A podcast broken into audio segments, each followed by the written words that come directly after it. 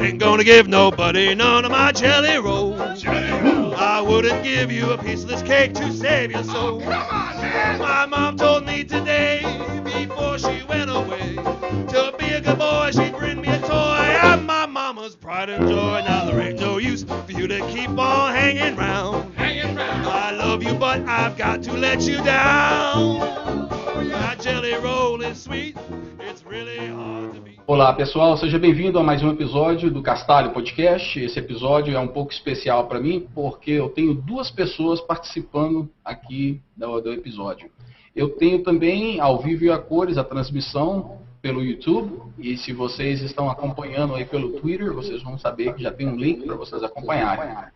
Então, eu tenho a honra de ter uma pessoa que está fazendo uma participação especial hoje, que é o Ivan que é o cara que está por trás do Ubuntu. Vocês conhecem ele aí com todos os podcasts, todos os videocasts que ele tem feito. Então ele está participando da, com a gente hoje à noite. Tudo bem, Rock? Tudo bem, tudo certinho. Ah, beleza. E eu tenho diretamente da Califórnia, se eu não, não, me engano, é de São Francisco. Eu tenho o Danilo Rezende, que trabalha no Facebook, tem mais ou menos uns dois anos, mas ele não vou entregar o ouro, não. Ele vai contar pra gente a história. E como vocês podem ver, se vocês estiverem acompanhando o vídeo, tá claro lá ainda. E aqui tá escuro e um calor retado no nosso Carolina. tudo Opa. bem, Danilo? Opa, tudo em ordem. Pois é, cara. Então, ó, primeiramente, é bacana você arrumar um tempinho aí para conversar comigo. Eu sei que é, o horário, o fuso horário e lance de calor aqui nos Estados Unidos, para o pessoal do Brasil, só para dar uma ideia, né? Geralmente aqui nos Estados Unidos a gente passa aquele frio, mas quando chega o calor todo mundo quer ficar na rua, né? Então é difícil de encontrar as pessoas em casa, mas Danilo está aí para conversar com a gente. Então, Danilo, já vou direto ao assunto, que é o que me interessa. É, você então trabalha no Facebook? Isso, isso. Estou trabalhando no Facebook há um ano e meio, mais ou menos. Daí você, eu estava dando uma olhada aqui, claro que eu fui diretamente na sua página do Facebook para dar uma olhadinha no que você está fazendo. Uhum. E eu sei que, primeiramente, é, você é um engenheiro de software, um software engineer. E pelo que eu pude acompanhar aqui, você começou como, eu nem sei como é que fala isso em português, mas você era um intern, né? Você, Isso, era um estagiário. Estagiário. Então, é, eu antes de é, trabalhar como full time, como eu estou agora, eu era estagiário e trabalhei como estagiário por três meses. Isso foi no verão de 2010, né? Então essas empresas aqui, elas têm os programas de, de estágio de verão, que o estudante sai da universidade passa três meses trabalhando oito horas por dia, né? Como se fosse full time. E durante o verão, durante os três meses. E antes disso eu estava estudando na Universidade Federal de Campina Grande. Então, basicamente, para conseguir o estágio, eu consegui através de um outro engenheiro uh, brasileiro, que na época era o único engenheiro brasileiro que trabalhava na empresa, e ele foi ao Brasil com o objetivo de recrutar, de recrutar tanto estagiário como full-time para trabalhar na empresa. Então, eu estava participando desse evento, e, é, me conectei com ele, entreguei meu currículo e consegui passar pelo processo de entrevista para conseguir o estágio. Pô, mas e, tipo assim, já era uma coisa bem específica, porque é, onde eu trabalho sempre tem estagiários, né? Então, eu imagino que para uma pessoa se deslocar dos Estados Unidos para ir até o Brasil, para justamente fazer esse tipo de coisa, né? É, convocar um monte de pessoas para trazer para trabalhar para Facebook, eles já vieram com uma ideia fixa foi algo bem genérico, assim, que encaixou direitinho com o que você já estava fazendo, de repente, na, na, própria universidade? Não, geralmente é, é bem genérico. Não, não existe uma vaga, não existia uma vaga específica dedicada para mim quando eu, quando eu fui fazer estágio. E nem isso acontece, isso acontece muito raramente, na verdade. Então, geralmente o que acontece é, o pessoal tem dificuldade de contratar aqui dentro, porque a concorrência é muito alta. Existem muitas empresas, milhares e milhares de empresas, só aqui por volta da, da Bay Area, né? Por uhum. volta de São Francisco, ao redor. Então, é muito difícil você conseguir trazer gente, gente das universidades top daqui. Então, o pessoal acaba tendo que sair, tendo que ir para a Europa, tendo que ir para para a América Latina para conseguir trazer gente de fora. Mas não são todas as empresas que conseguem fazer isso, porque é um processo caro. Então são poucas empresas, geralmente as empresas maiores, que conseguem ter a grana para poder bancar esse custo, né, de trazer gente de fora. Pode crer, é, eu fico imaginando, eu sei que, né, por exemplo, eu mesmo vou ao Brasil pouquíssimas vezes por causa que o preço é, é, é, bem mais barato na Europa do que no Brasil, isso, né? Isso, é verdade. Tá, então quer dizer, aí você foi aí e você foi uma das pessoas que foi convocada. Como é que foi esse processo do, do, de, do, de ser estagiário? Você fez alguma coisa daí mesmo? Eh, quer dizer, digo, você fez alguma coisa lá do Brasil no começo ou você já veio direto para a Califórnia? Então, eu vim direto para cá. Eu vim direto para cá e comecei a trabalhar apenas a partir do, do, primeiro dia. Até porque tem todo o processo de confidencialidade. Né? As empresas se preocupam muito com manter todos os projetos que elas têm aqui como confidenciais. Então você tem que assinar um NDA uhum. antes de começar a trabalhar, que acontece geralmente no primeiro dia. Então tá você basicamente tem um, um, Quando eu vim para cá, eu, tinha, eu sou alocado, um, um, ou melhor, o mentor é alocado para cada estagiário, então eu tinha um mentor que é basicamente um engenheiro de software que já trabalha na empresa, tem alguma experiência. E ele me passa um projeto com um escopo bem definido já dentro do meu time. Então já existe alguma coisa para para cada estagiário que, que vai para a empresa. Você pode assim falar dizer, dizer para a gente o que é que você começou a fazer? Durante esses três, mas o projeto era confidencial, mas, mas era algo interno, então não chegou a ser nada lançado. Se, se, se o projeto tivesse sido algo que, que seja exposto, né, user facing, que seja exposto ao usuário, então é mais fácil, porque no momento que o produto é lançado, você pode mostrar o produto. O produto. Mas eu trabalhei como, estagi, como estagiário num, time que desenvolvia ferramentas para os engenheiros, então ferramentas internas para aumentar a produtividade dos engenheiros. Então, basicamente, é, é, é, é um time que faz e mantém lá, sistema de controle de versão, é, sistema de deployment para back-end, esse tipo de coisa. Pô, mas agora, tipo assim, eu fico imaginando, né? Você, então, na universidade, no Brasil, de uma hora para outra, você está trabalhando fora do Brasil e na Facebook. Como é que foi esse. Como é que foi essa sensação, cara, essa experiência, assim? Cara, foi completamente inesperado, né? Como, como, como aparenta. Exatamente como parece ser. Você, é, em algum momento você está perto de terminar o seu curso, você começa a procurar é, a possibilidade de emprego, né? oferta de emprego para você é, ir atrás assim que terminar a graduação. Você nunca imagine, eu nunca imaginei que, que eu conseguir um estágio fora do país e ainda mais numa empresa como o Facebook. É uma empresa extremamente é, é uma empresa excelente para se trabalhar. O ambiente, os engenheiros, as pessoas são muito boas. A pessoa aprende muito, é bem legal. Então é bem louco assim, o processo. É, demora um pouco para cair a ficha. Demorou um pouco. é, pois eu acho que em, as, quando tu começou a procurar ali por emprego no Facebook, tu procurou por um emprego, uh, um emprego, um estágio em algum lugar específico ou foi Facebook que botou alguma, alguma coisa do tipo uh, temos vagas de estágio ali na faculdade ou procurou pessoas específicas? Como é que foi bem esse processo assim? No, no meu caso não foi nada específico e eu acredito que seja a maioria da, dos casos de estagiários. Então, o que acontece é, existe uma certa quantidade de vagas abertas para vários para estagiários em geral e eles tentam buscar basicamente pessoas interessadas em, em, em programação, pessoas que, que gostem, que vão atrás e que, que, sejam muito boas com programação, basicamente. E uma vez que você é contratado, aí sim você é, identifica qual time que vai, vai se adequar melhor a cada estagiário. Então, se a pessoa gosta mais de, de fazer um produto, uma interface para o usuário, esse tipo de coisa, ela vai trabalhar com produto. Se a pessoa gosta mais de, de desenvolver problemas de, de escalabilidade, infraestrutura, esse tipo de coisa, geralmente ela tende aí a um time de back-end. Então foi tu que descobriu a, a vaga? A vaga de estagiário, eu, eu apliquei para trabalhar como estagiário. Tá entendendo? E depois disso, a, a empresa é, tenta identificar meu perfil e atribuir um time que, que eu vou trabalhar. Pode crer. Então, aí tudo bem. Aí você, estagiário, três meses de estagiário, você então imediatamente eles já te encaixaram como full time e você já começou a trabalhar como full time? Ou você teve que sair e começar o processo todo de novo? Eu tive que sair do país. Primeiro porque o visto é diferente, né? Então mesmo que a empresa queira te trazer e te manter como full time, você não pode ficar porque você tem que aplicar por um outro tipo de visto. Então é um processo de visto é complicado nesse caso. E segundo porque eu precisava terminar precisava colar grau apenas, né? Eu já tinha terminado todas as disciplinas, faltava só colar grau. Então eu recebi a oferta mesmo duas semanas após o, o fim do estágio, né? Foi quando a, a, recrutadora me ligou e me deu a oferta final. E daí para o tempo para voltar a trabalhar aqui como full-time foi basicamente dois a três meses, enquanto esperava a, a burocracia para o visto sair, né, o visto como trabalho temporário. Logo depois, então, que você. Eu estava olhando a sua página no Facebook aqui e olhando, parece que está listado todas as coisas que você, então, participa, né? Que você trabalha aí. Então, eu estou lendo aqui, está escrito Pages Insights, Real Time Page Insights e Action Measurement. O que, que é que você, então, de, de estagiário, agora full time, o que, que é que você faz aí dentro do Facebook? Então, uh, hoje em dia eu trabalho com.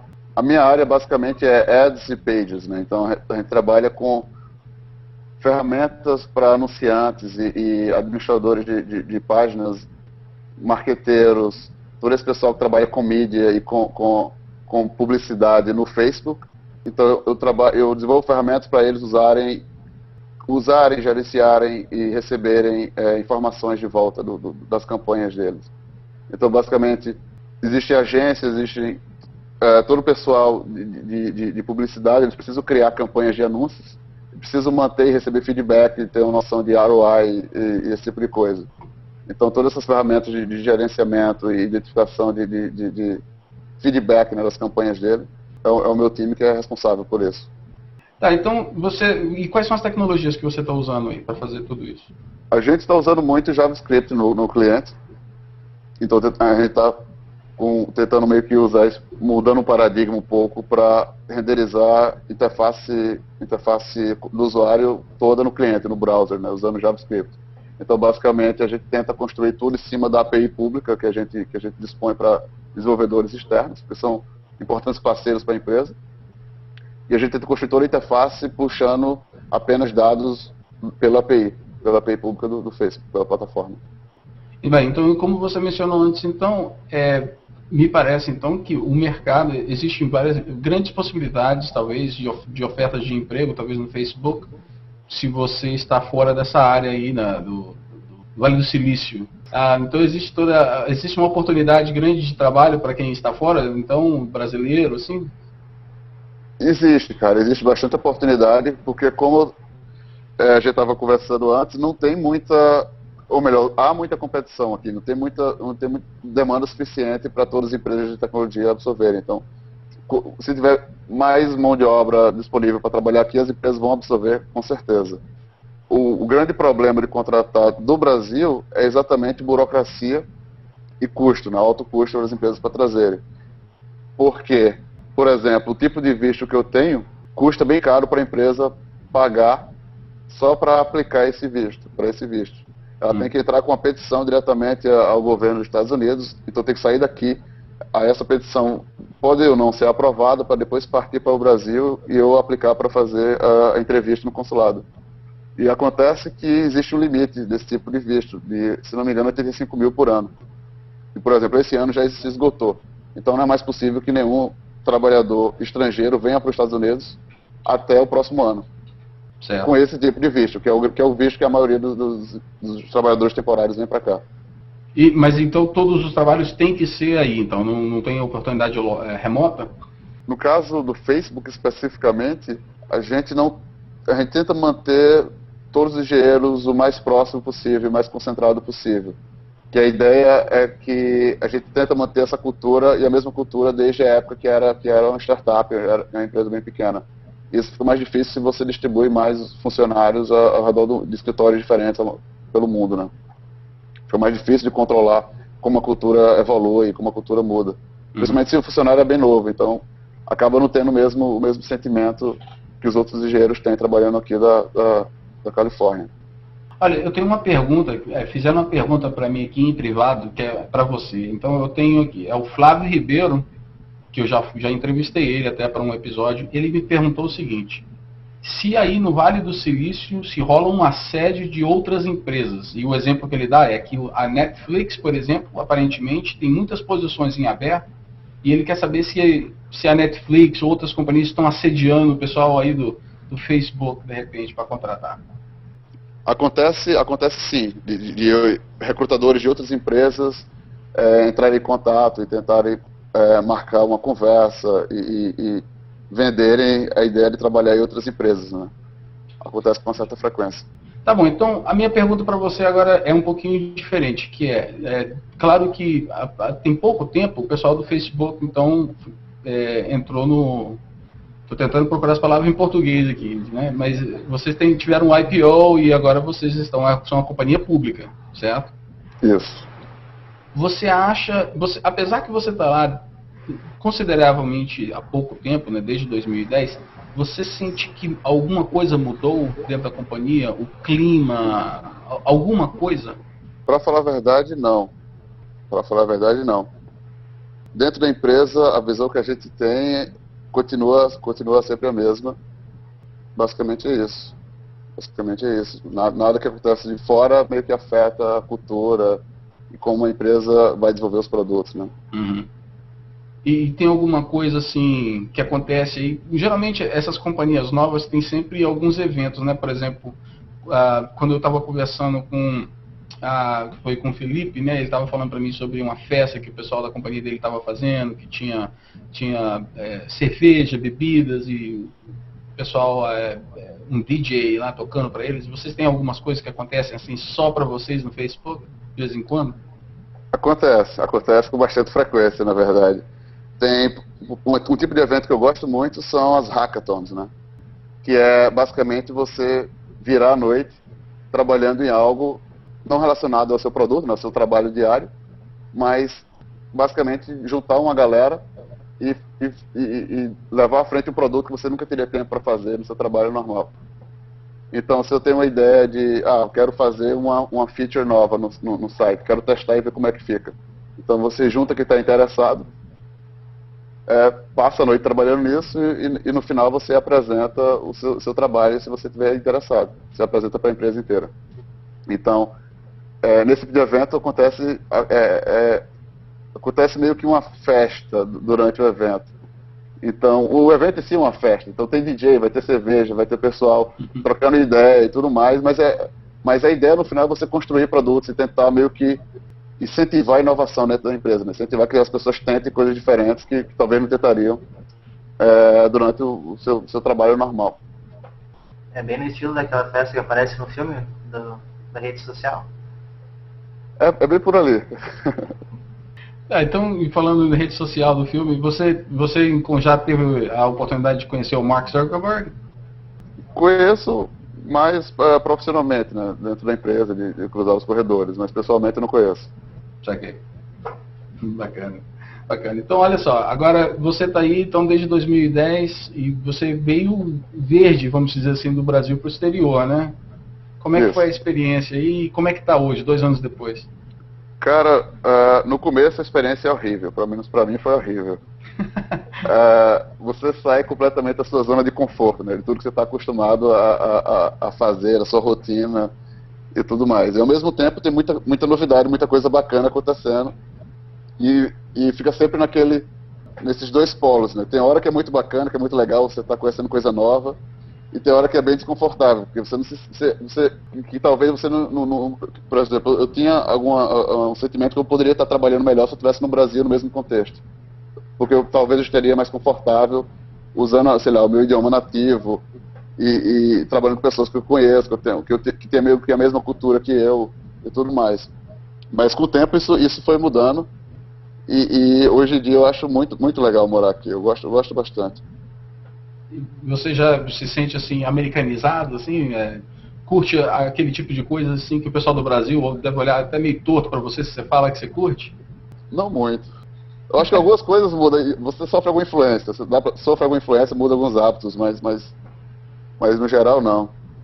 É, mas geral, eu, não. eu notei que parece que você participa desses, desses eventos assim de corrida, né, de, tipo maratona, assim. Isso, na verdade eu estou começando agora, né? Eu me inscrevi para correr uma meia maratona agora em julho. E estou treinando há uns, há uns 3, 4 meses com um grupo só de americanos, né? Isso é um exemplo de, de, de evento bem americano. E, e, e no fundo, é, o objetivo é, é arrecadar dinheiro para pesquisa, para a ciência, para pesquisa sobre doenças. Então, é meio que correr e fazer a maratona com uma causa. Isso é um evento americano. Mas é bacana, é legal. É, né, justamente, como eu falei, eu dei uma, dei uma olhadinha no seu Facebook e eu vi esses, essas coisas que você estava fazendo aí, é realmente alguma coisa mais bem, típica assim daqui. Outra coisa que eu sei que acontece muito, principalmente para quem está aí pro lado da Califórnia, onde você mora aí em São Francisco, é andar de bicicleta. Você também entrou nessa turma ou ainda não? Eu tenho uma bicicleta aqui. Eu tenho uma bicicleta. Eu até, eu até curto, não, não é meu esporte favorito, mas, mas eu curto. O, o, o, o que eu acho legal é usar como, como meio de, de transporte mesmo, né? Porque é uma forma bem barata de você ir para de andar dentro da cidade. E, e, aqui em São Francisco é muito difícil você andar de carro, por exemplo, porque não tem estacionamento em canto nenhum. Então é, é bem complicado de andar. O trânsito é bem louco. É, pode crer. Mas a, a, o problema de andar de bicicleta são as ladeiras. Aqui é muito ladeirado. Muito ladeirado. Então, dependendo de onde eu for, de bicicleta... você vê em filme mesmo, né? Isso, isso. Esses filmes todos de perseguição de carro, né, em ladeira, são todos aqui. Pode crer, Danilo. Cara, chegamos então na parte do episódio que é a parte do top 5, que é a hora que eu vou perguntar para você então o tipo de coisa que te influenciou em termos de vídeos, e filmes, e televisão, e música, e livros. Então, vamos começar por música. O que, que você, o que, que você curte, cara? Eu, eu escuto um pouco de tudo recentemente, recentemente, mas eu tenho escutado muito samba. Principalmente depois que eu vim pra cá. Eu não sei se é, se é saudade de, de, casa, mas eu tenho escutado bastante samba. É, não tem, não tem é, feijão com arroz aí não, pra matar a saudade, cara? Não, tem, tem burritos, né? Os burritos mexicanos que vai feijão e arroz. é o mais próximo que tem. Mas, mas alguém assim específico samba isso, ou isso, isso. coisa mais recente assim? Então, como samba, eu vou colocar uh, Martinho da Vila. Martinho, eu gosto bastante do estilo dele. De, de samba eu vou colocar só Martinho da Vila, mas a lista é bem longa. Então, uh, outro que eu gosto muito é Dominguinhos. Gosto muito do estilo de, de forró que ele toca, esse tipo de música. Também, como, como uh, música americana, eu gosto muito do estilo Jack Johnson, aquele estilo mais tranquilo, mais surfista, mais de, de boa com a vida. E Ben Harper, eu gosto muito de, de de, fui para um show dele recentemente aqui, é bem maneiro o show dele. Eu gosto do jeito que, que ele experimenta com, com música diferente, com, com estilo de tocar guitarra diferente, com, com, com um pouco de percussão. Por último, Yamandu Costa. É, ele é brasileiro, né? toca, toca violão. O Yamandu Costa, ele nasceu em Passo Fundo, aqui perto de onde eu moro. Ah, foi? Ah, legal. Uhum. Tive a oportunidade de, de, ver um show dele recentemente aqui, muito, muito, muito genial. Muito genial. O cara toca muito. Esse eu não conheço não, vou ter que depois pegar um link aí pra dar uma olhadinha. Beleza. Vale a pena, o cara toca muito bem mesmo. Cara é fera. Pode crer. Tá bom, então tá bom. Então vamos lá agora em termos de filme. O que, que você gosta? Filme, televisão? Filme, é... eu gosto muito do Poderoso Chefão, né? Então o primeiro filme seria o Poderoso Chefão 1 e o segundo o Poderoso Chefão 2. o terceiro não tá na lista, infelizmente. Mas o estilo de, de, de máfia e, e, toda a trama é muito bem bolada, né? Pelo filme da, da, antigo, como é o Poder Chefão, é, é bem interessante. Ah, gosto também do Clube da Luta, que eu não tinha assistido até recentemente. E a forma como o enredo é, é, é, é feito, todas as surpresas, e, né, os, você espera uma coisa, não é? Esse estilo do filme é bem legal. Ah, Inception também é um filme recente que é Acho que todo mundo gostou. Acho que eu não conheço ninguém que não, não, não tenha achado o filme genial. E por último é Amélie, é um, é um, um, francês, eu acho que é um pouco conhecido até. O título original é O Fabuloso Destino de Amélie Poulain.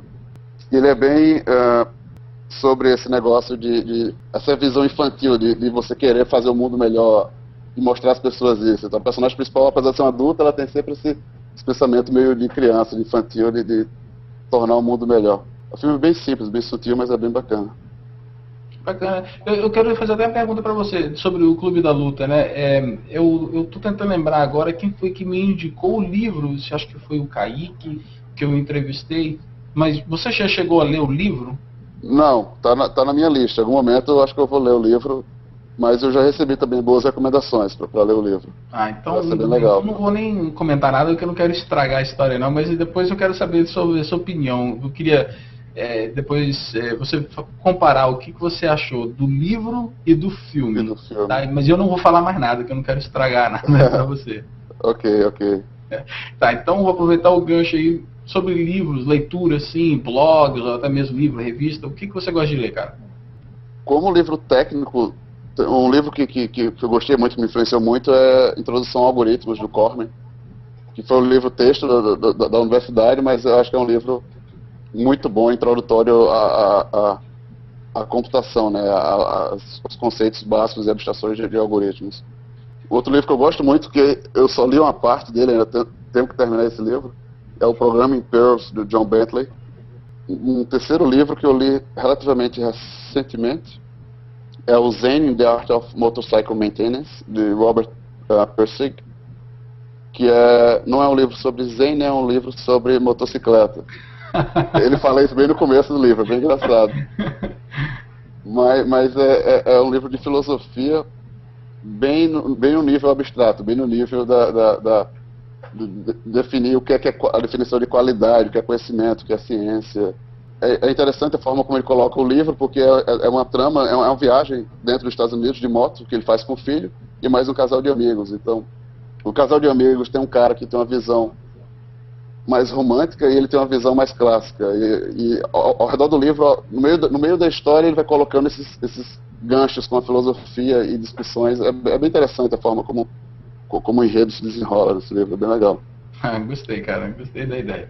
Eu gosto, eu, eu gosto bastante de, de literatura brasileira, tenho, mas eu, infelizmente, eu não tenho tido muito tempo. Queria ter mais tempo para ler mais do que, infelizmente, eu faço hoje.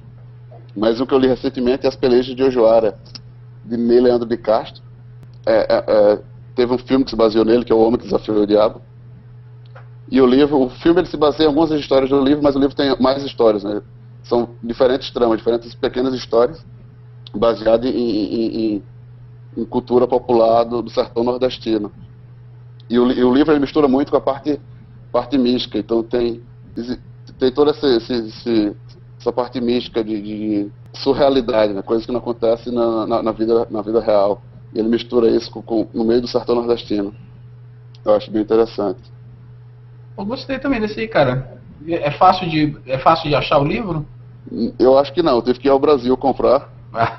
Algumas, e, e, mas eu acho que vende na, na, na Saraiva. Por último, um que eu li recentemente e que eu gostei muito, que é, é The Visual Display of Quantitative Information de Edward uh, Tuft, que é um livro sobre design e estatística. Ele é um pouco técnico, mas não na área, muito na área de computação, é mais na área de, de, de design e estatística mesmo. Como eu estava trabalhando um pouco com, com, isso, me interessei de ir atrás de um pouco de, de fundamentação, né?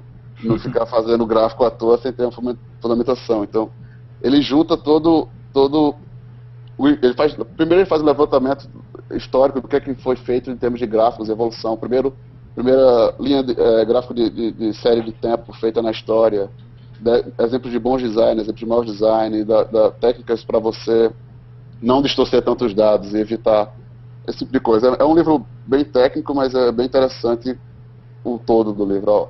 É bem legal. E, e, esse livro você você tem aplicado alguma coisa dele no que você faz hoje em dia aí na, no Facebook? Sim, sim. Ele dá, ele dá uma noção boa de, de um ponto de partida para quem não entende nada sobre, sobre gráficos e sobre, sobre mostrar informação, basicamente. Uh, eu queria saber como é que é aí, estando no estando fora, como é que tu faz para comunicar com a tua família? Tu tem essa dificuldade, alguma coisa assim? Tu faz tudo pela internet? Ou pelo Facebook, lógico, né? Mas tu se mantém só por isso? Ou tu vem pro Brasil com frequência também, não? Então, eu estou tentando ir ao Brasil pelo menos uma vez ao ano para passar um pouco de férias e, e, final de ano, porque passar final de ano aqui é muito, é muito depressivo. Mas aí, durante o ano mesmo, a gente usa mais Skype e Facebook, e mensagem, sempre coisa, e-mail. E vai se virando. A dificuldade maior é o fuso horário, né? Porque minha família, por exemplo, ela dorme muito cedo aí no Brasil. Então toda vez que eu saio do trabalho já são meia-noite, uma hora da manhã no Brasil. Então fica difícil comunicar durante a semana. Então a gente tenta entrar no Skype pelo menos uma vez na semana, matar a saudade. Bem, poxa, Danilo, então, cara, tem que. É, vou te agradecer mais uma vez por bater o papo aqui com a gente. Como eu falei, tava, falei mais cedo, né? É, calor e fim de semana, assim, ainda mais aí em São Francisco, ainda está claro, olha só, nós estamos conversando já tem um pouquinho de tempo. E ainda continua Isso. claro aí. Isso. E eu tô te prendendo aqui para bater a entrevista, mas então tem que agradecer muito você por bater esse papo com a gente. E também tem que agradecer ao Ivan, que eu peguei ele de surpresa, o cara estava lá à toa, eu falei assim, Ivan, vem cá, cara, me ajuda aqui a conversar com o Danilo. Então, tem que agradecer você também, Ivan, muito obrigado. E para vocês aí que estão acompanhando, é, eu sei que nós temos nessa exatamente, acho que parece que tem 11 pessoas que estão acompanhando o vídeo pelo YouTube e tem outras pessoas que estão conversando comigo em privado aqui. Então, eu quero agradecer a todos vocês que estão aí dando apoio e acompanhando a gravação. E vocês podem ter certeza, então, que depois eu vou editar tudo bonitinho, vou colocar todos os links e, sei lá, e, de repente manda o seu currículo aí pro, pro Danilo para ver se ele não arruma alguma é. coisa para você. Pode mandar, estamos recebendo currículo, né? Eu que agradeço, Og, a oportunidade da, da conversa, foi bem legal, bem bacana. Pô, valeu, cara, obrigado mesmo. Então, mais uma vez, agradeço a vocês dois aí, é muito bom ver, poder gravar a entrevista e ver vocês ao mesmo tempo, é muito bacana eu acho, eu estou gostando muito desse formato. Acho que eu vou, vou continuar mantendo esse formato aí para os próximos episódios. Então, pessoal, um abraço para vocês e uma boa semana. Até mais. Até mais. Até mais. Até mais.